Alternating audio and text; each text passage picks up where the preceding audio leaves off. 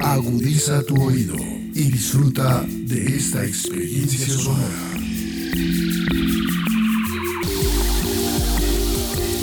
Este es un podcast Radio Unal.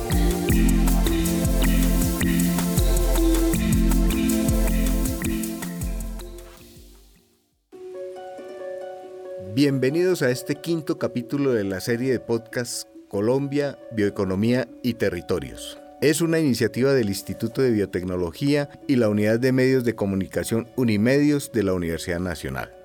En el capítulo anterior tuvimos como invitada a la sede Orinoquía de la Universidad Nacional. Conocimos proyectos que claramente se focalizan en sectores de la bioeconomía y de la región como las granjas sostenibles, los proyectos que realizan en apicultura, no solo para obtener sus derivados, sino que también desde la visión de los servicios ecosistémicos que posee este sector como lo es la polinización. Y por último, un proyecto sobre pirólisis de material vegetal para producir un biocarbón resultante del tratamiento de la biomasa vegetal, subproducto de la agricultura.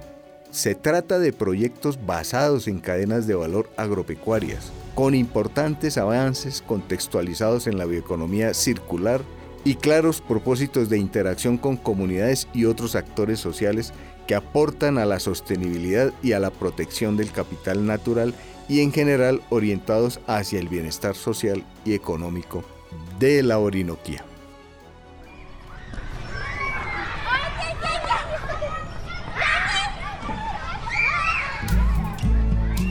Para la Organización de las Naciones Unidas para la Alimentación y la Agricultura, FAO, la bioeconomía abarca las partes de la economía que utilizan recursos biológicos, renovables, plantas, animales, microorganismos, ¿Con qué fines? Entre otros para el reemplazo de los combustibles fósiles por energías renovables, para producir alimentos, piensos para animales y otros productos biológicos.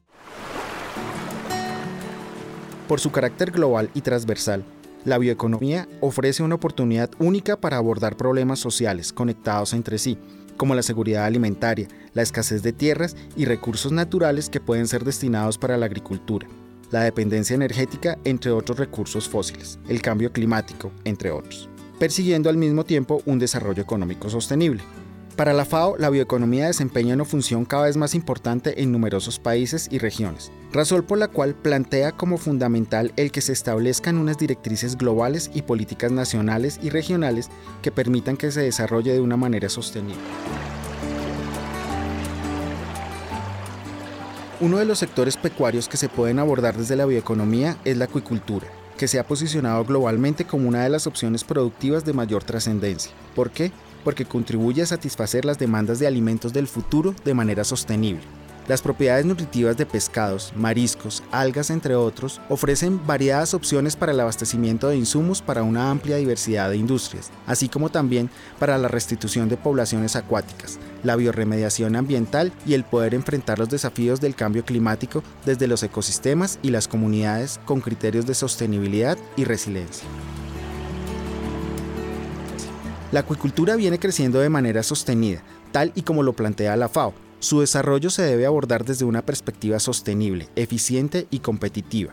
Entre los sectores relacionados con la acuicultura están la acuicultura de menor escala, la valoración productiva de especies nativas, los cultivos de algas y de especies consumidoras primarias. Estos sectores se están diversificando gracias a conocimientos y tecnologías para la producción intensiva, integrada y en policultivos, en particular en el mar abierto. Esa gestión del conocimiento se aborda desde todas las posibles estrategias, con el propósito de forjar el capital intelectual de la acuicultura, desde la formación de capital humano, la investigación, la tecnología, la innovación, la economía productiva y la sanidad. Con una visión muy amplia, ese conocimiento global permite acceder, conocer y aplicar ejemplos de éxito de otros emprendimientos productivos globales. La FAO viene adelantando la iniciativa de crecimiento azul que se focaliza en el desarrollo sostenible de la pesca y la acuicultura. El crecimiento azul aporta un enfoque para la pesca y la acuicultura que no solo se centra en intereses específicos, por ejemplo, producir más pescado o proteger el medio ambiente, sino que también prioriza los beneficios sociales. En otras palabras, se centra en los pilares de desarrollo sostenible, o sea, las dimensiones ambiental, económica y social, alineados con la Agenda 2030 de los Objetivos de Desarrollo Sostenible ODS. La acuicultura crece en todo el mundo. Así, en el año 2016 representó el 54% de los pescados y mariscos que se consumieron. Fueron provistos por la acuicultura. Fueron 171 millones de toneladas. La tendencia es hacia un rápido crecimiento en el futuro, con desarrollos en ecosistemas marinos, aguas dulces y en aguas salobres, que, en el caso de Colombia, se trata de ambientes no utilizados, subutilizados o ineficientes en otros campos productivos. Otra característica de la acuicultura es que se emplean una gran diversidad de especies y sus huellas de carbono y de agua son de las menores. En este capítulo tenemos como invitada a la más reciente de las nueve sedes con que cuenta la Universidad Nacional, la sede La Paz, ubicada en el municipio del mismo nombre en el departamento del Cesar. Esta sede se gestó a partir del año 2007. La construcción de su planta física se inició en el año 2013 y se entregó en el 2018, con la expectativa de brindar un mayor acceso a la educación en la región Caribe, en particular a los departamentos del Cesar, Magdalena y La Guajira. Así, en el año 2019 abrió sus puertas con seis pregrados, Ingeniería Mecatrónica, Ingeniería Biológica, Biología, Estadística, Geografía y Gestión Cultural y Comunicativa, y tres posgrados, todos enfocados a promover una agroindustria contemporánea y sostenible, y también a valorar la pluriculturalidad regional. Sus instalaciones están enmarcadas por la preservación del medio ambiente, a partir del uso de energías limpias con paneles solares, manejo responsable del agua, aprovechamiento de las aguas lluvias para el sistema de riego y conservación de la flora y la fauna en los distintos espacios de reserva natural que tiene la sede. Un aspecto importante de esta sede y su territorio es su potencial en bioeconomía, que pretende que esta región sea líder en la producción con procesos biológicos, entre los que tenemos ganadería, pesca y ecoturismo permitiendo el fortalecimiento de la región caribe de nuestro país. Como lo plantea la profesora Dolly Montoya Castaño, rectora de la Universidad Nacional de Colombia, debe ser un experimento de conexión con el territorio. Soy Ivonne García, profesora adjunta e investigadora del Instituto de Biotecnología, y tengo el placer de compartir con ustedes esta serie de podcasts Colombia, Bioeconomía y Territorios. También nos acompañan Gustavo Buitrago, ingeniero químico, profesor de la Universidad Nacional de Colombia y Mauricio Verdal, profesor adjunto del Instituto de Biotecnología de la Universidad Nacional de Colombia, IBU, que cumple 35 años de su fundación y esta serie de podcasts forma parte de las actividades que se realizan para esta conmemoración. El día de hoy estará con nosotros el profesor Jimmy Vargas, quien es médico veterinario de nuestra universidad con doctorado en ciencias veterinarias de la Universidad de Namur en Bélgica experto en caracterización genética de patógenos, parasitología veterinaria y resistencia genética de patógenos animales. Fue director de investigación y extensión de la sede La Paz de la universidad. Actualmente es el director del Instituto de Genética de la sede de Bogotá. Adicionalmente, ha trabajado en proyectos como consolidación de las capacidades de ciencia, tecnología e innovación para el sector agropecuario del Departamento del Cesar. Muy bien, demos inicio a este quinto capítulo sin lugar a duda, una de las regiones con un muy amplio potencial de desarrollo de la acuicultura es la región caribe de nuestro país. Región que cuenta con una trayectoria significativa en este sector, pero que aún puede expandirse más allá de lo que es hoy la acuicultura en esos territorios.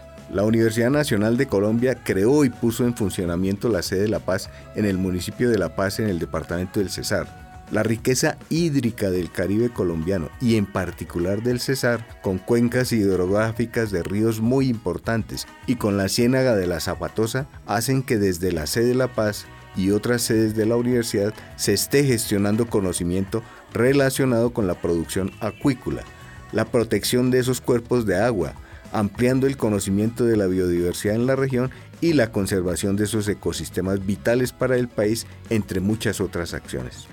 Una de esas iniciativas de la sede y la universidad es la que dirige el profesor Jimmy Vargas, por lo que profesor Jimmy, por favor ilústrenos sobre el proyecto que está realizando la universidad en la región de la Ciénaga de la Zapatosa. El proyecto se tituló Desarrollo, Transferencia de Tecnología, Conocimiento e Innovación para la reactivación económica en soberanía y seguridad alimentaria derivadas de la emergencia económica, social y ambiental causadas por COVID-19 en la Ciénaga de la Zapatosa. Pues el proyecto es financiado por el Sistema General de Regalías, son recursos del Departamento del Cesar específicamente, y el proyecto nace a partir de la necesidad que teníamos inicialmente desde la sede de articularnos con el medio, con el entorno en el cual estaba llegando la Universidad Nacional de Colombia. Eh, el primer acercamiento se hizo con Adel Zapatosa, donde la gerencia en su momento de Adel Zapatosa fue muy proactiva, muy colaboradora con nosotros. Se llevó a cabo un convenio que está vigente en este momento entre esta Agencia de Desarrollo Económico para eh, la Ciénaga de la Zapatosa y la Depresión Momposina, que es lo que significa Adel Zapatosa, y se hizo convenio entre la sede de La Paz, la Universidad Nacional de Colombia, sede de La Paz, y Adel Zapatosa. Incluso tuvimos senadores y representantes a la Cámara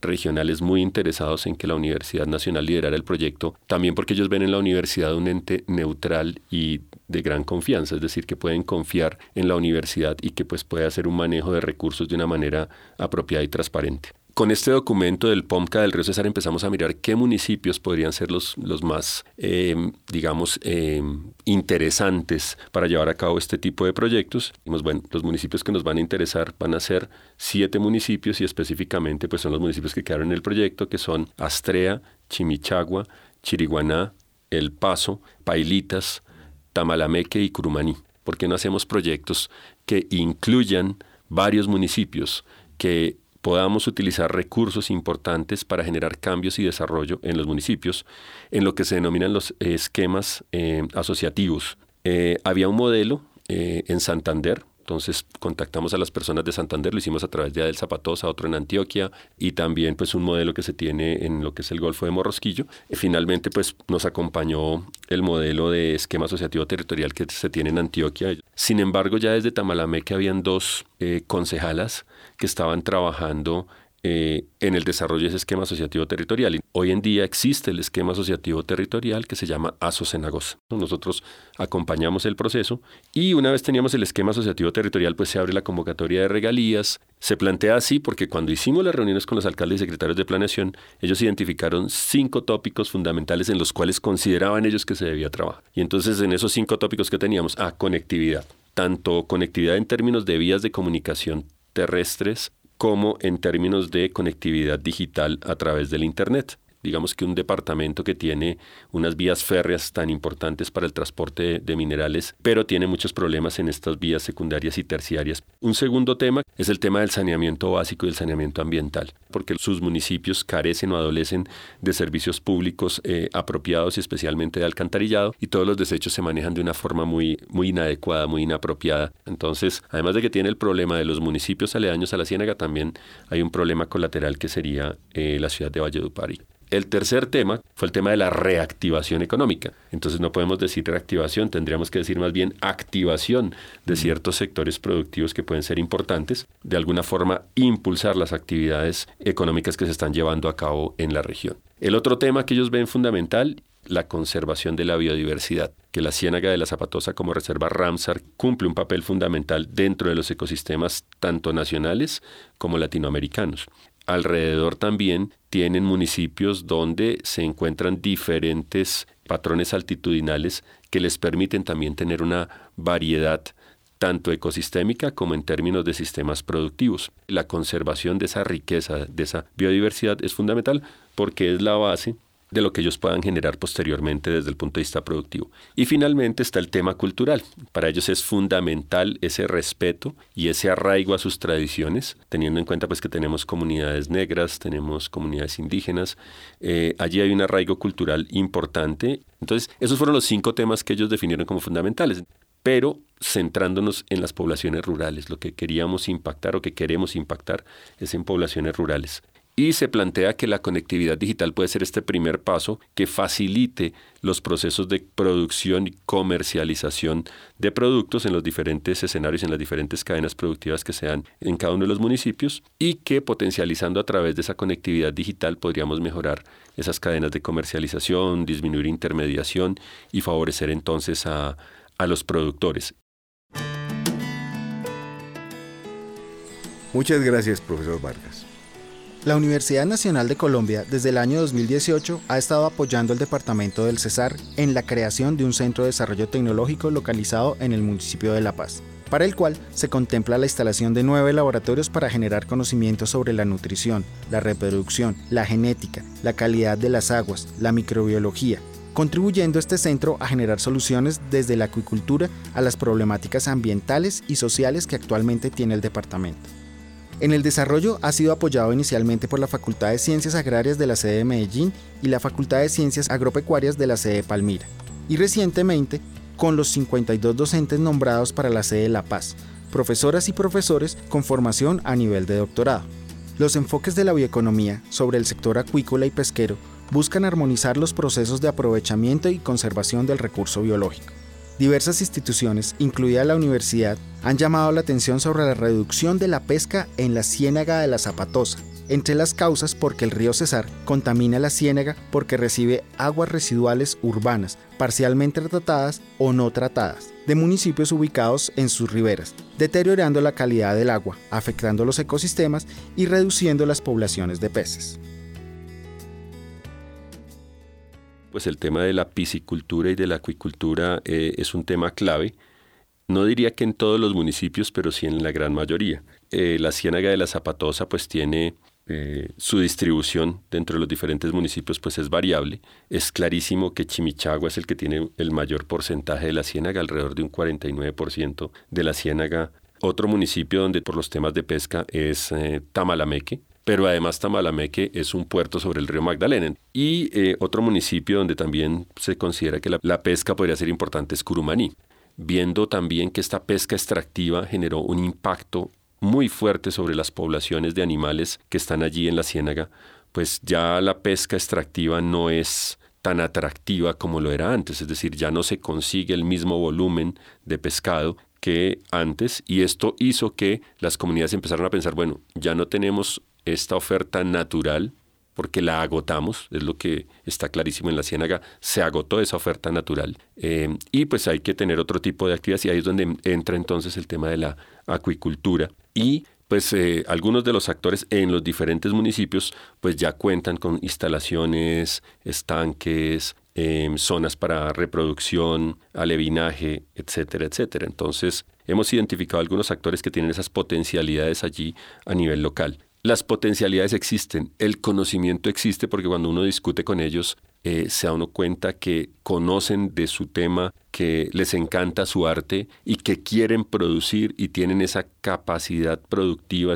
El tema de la tenencia de la tierra allí es, es fundamental. ¿Por qué? Porque mucha de la población que se encuentra en la ciénaga fue población desplazada, que llegó y colonizó terrenos o baldíos o de propiedad de, de personas que tenían grandes extensiones de tierra y al invadir estos terrenos pues obviamente no son de su propiedad y hay una serie de infraestructura que se tiene allí, pero que no es de propiedad de estas personas o de estas asociaciones o de estas comunidades, y eso limita entonces el acceso, por ejemplo, a un crédito. Un segundo problema es que, claro, yo quiero producir eh, en estanque, pero para producir en estanque necesito alevinos y los alevinos que ellos consiguen a nivel local no son de buena calidad. Entonces ahí tenemos una limitante, tienen que traer alevinos de zonas bastante alejadas, estamos hablando que del Meta, de Putumayo, llegar hasta el Cesar, es decir, es, es, algo pues que no, es, no sería lo más lógico, ¿cierto? Lo más lógico es que ellos pudieran o, o tuvieran la capacidad de producir sus alevinos a nivel local y eso disminuiría costos y haría más eficiente la producción. El otro problema difícil de manejar es el tema de la alimentación. En general, pues la producción en estanque requiere de alimentación con alimentos concentrados y tiene una dependencia tecnológica, obviamente, de empresas comerciales que le suministran este concentrado. Dentro de los aliados del proyecto y a los beneficiarios está una federación que es FEDEPEXE, que es una federación que agrupa a muchos de los pescadores que trabajan en la ciénaga y hay alrededor de unas 50 asociaciones afiliadas a FEDEPEXE. Otro punto que es importante es la problemática ambiental para el tema de, la actividad piscícola. Em, pues la ciénaga viene siendo víctima de contaminación ambiental debido al mal manejo de excretas eh, y el mal manejo de los desechos que se hace desde las grandes ciudades y desde los mismos municipios. También es importante que mm, nosotros desde la universidad podamos apoyarlos a ellos, digamos, con temas asociados a conocimiento científico que les permita mejorar sus condiciones productivas.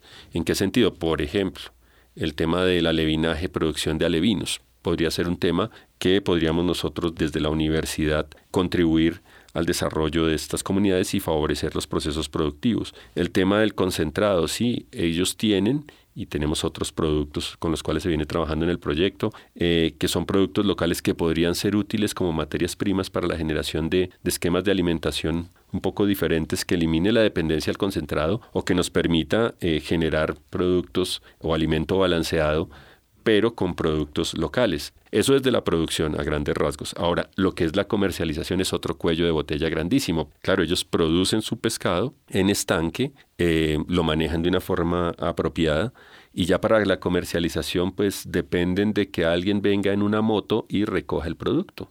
Es una cadena de producción corta, muy pequeña.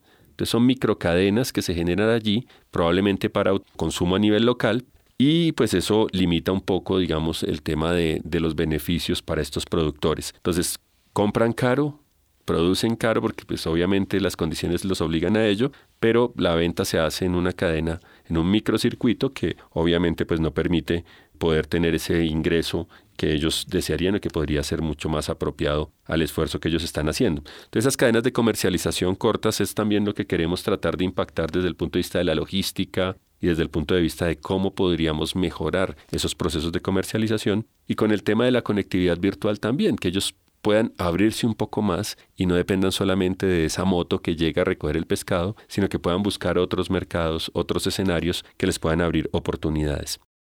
Y finalmente, pues también eh, nos parece importante, digamos que desde el proyecto se está contemplando el uso de una herramienta que es la multiplataforma, una multiplataforma que permita primero hacer visibles a los actores, porque muchos de los actores que están allí no son visibles para nadie, no existen. Entonces, digamos, eso será importante hacerlos visibles y también que a través de, de, la conectividad digital ellos puedan generar nuevos lazos y nuevas cadenas de comercialización o nuevos circuitos de comercialización. Muchas gracias, profesor Jimmy. Desde la visión de la bioeconomía, los sistemas alimentarios se soportan en la intervención de actores de origen múltiple, por ejemplo, los productores primarios, los que transforman esos productos primarios, la logística en cada eslabón de las cadenas de valor, entre otros. Cada uno de estos actores, desde su propia visión, aporta a mejorar la calidad de vida de la población, a fomentar la distribución equitativa de los beneficios y a hacer posible un uso adecuado de la biodiversidad y los ecosistemas, así como su conservación. Profesor Jimmy, desde esa visión de bioeconomía y de las políticas tanto para el sector acuícola como para la bioeconomía, ¿cree usted que son suficientes esas políticas o es necesario complementarlas? Yo creo que la política y los lineamientos desde la política existen y digamos en el teórico son, son claros, digamos, hay unos lineamientos generales que son claros desde, desde las políticas que se plantean para estos escenarios. El problema es cuando uno lleva esas políticas a la práctica. Entonces, yo creo que nosotros tenemos políticas muy interesantes para generar conocimiento, para mejorar la productividad y hay esquemas bien definidos en ese sentido. Pero cuando uno llega al territorio y encuentra que está todo eso bien descrito, pero encuentra un problema como que es que la tierra no es mía. Estoy gestionando eh, y ya hemos ido a 20 reuniones para mirar cómo nos permiten o nos entregan este pedazo de tierra a esta asociación. Entonces, eso no está en las políticas. Son problemas tan puntuales como esos, que pues limitan de forma bastante grande eh, estos procesos. Y creo que nosotros, eh, cuando estábamos en la sede de La Paz, en la dirección de investigación, en algunas reuniones que tuvimos y se tocó el tema de, acuicultura, eh, vinieron algunos delegados creo que eran de Naciones Unidas y de FAO, que estaban allí con nosotros acompañándonos, y ellos han hecho trabajo de campo, y lo primero que nos decían, no, es que aquí tenemos un problema grave en el uso del suelo, tenemos un problema grave en tenencia de la tierra, tenemos un problema grave en disponibilidad de agua. Entonces, si uno quiere montar un sistema productivo en el Cesar y tiene que sacar ciertos permisos que está dentro de la política, necesitamos estos permisos. Perfecto. Pero el trámite del permiso se puede demorar tres años.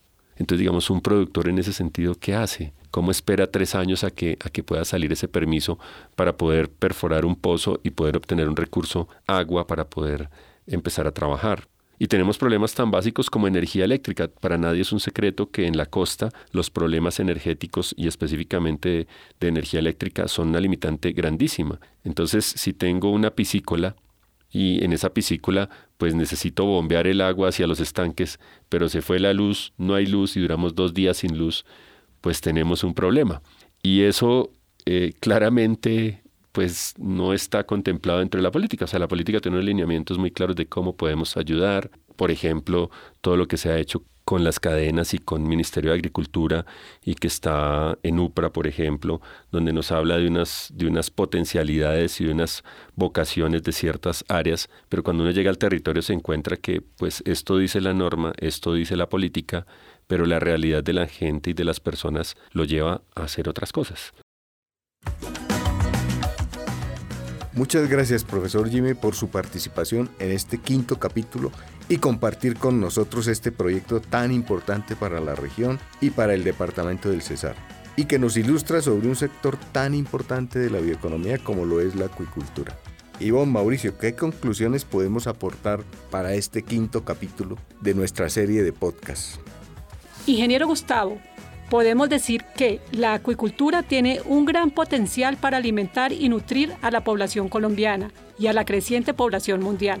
Pero el crecimiento debe ser sostenible y sustentable a partir de la conservación y la promoción de la acuicultura y la piscicultura, como es el caso de la ciénaga de la Zapatosa.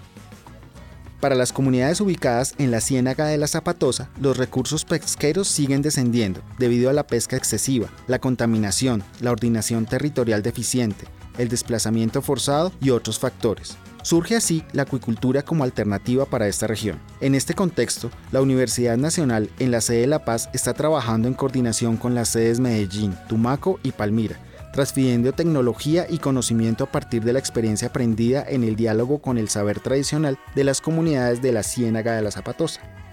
Finalmente, es importante resaltar que las políticas nacionales establecidas para el sector de la acuicultura y para la bioeconomía requieren ser adaptadas a las realidades de los territorios, como es el caso que nos ha ilustrado el profesor Jimmy para la Ciénaga de la Zapatosa, entre otras razones porque estas comunidades han sido afectadas por el conflicto armado. Muy bien, muchas gracias Mauricio, muchas gracias Ivonne, por estas conclusiones que reflejan los aportes de nuestro invitado, el profesor Jimmy Vargas. Igualmente, muchas gracias profesor Vargas por su participación. Los invitamos a compartir este podcast en sus redes sociales, ya que la bioeconomía es un tema de gran importancia para nuestro país y para todas sus regiones. Los esperamos en nuestro último capítulo de esta temporada en el cual abordaremos ejemplos de bioeconomía realizados por el Instituto de Biotecnología de la Universidad Nacional de Colombia, sede Bogotá.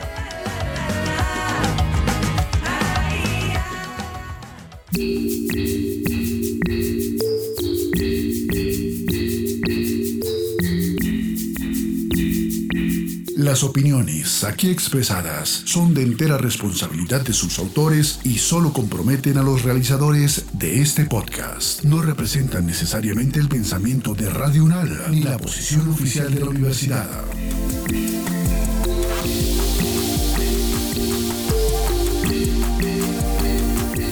Este y otros podcasts en nuestro sitio web podcastradio.unal.edu.co Síguenos en nuestras redes sociales. Nos encuentras como Podcast Radio Unal.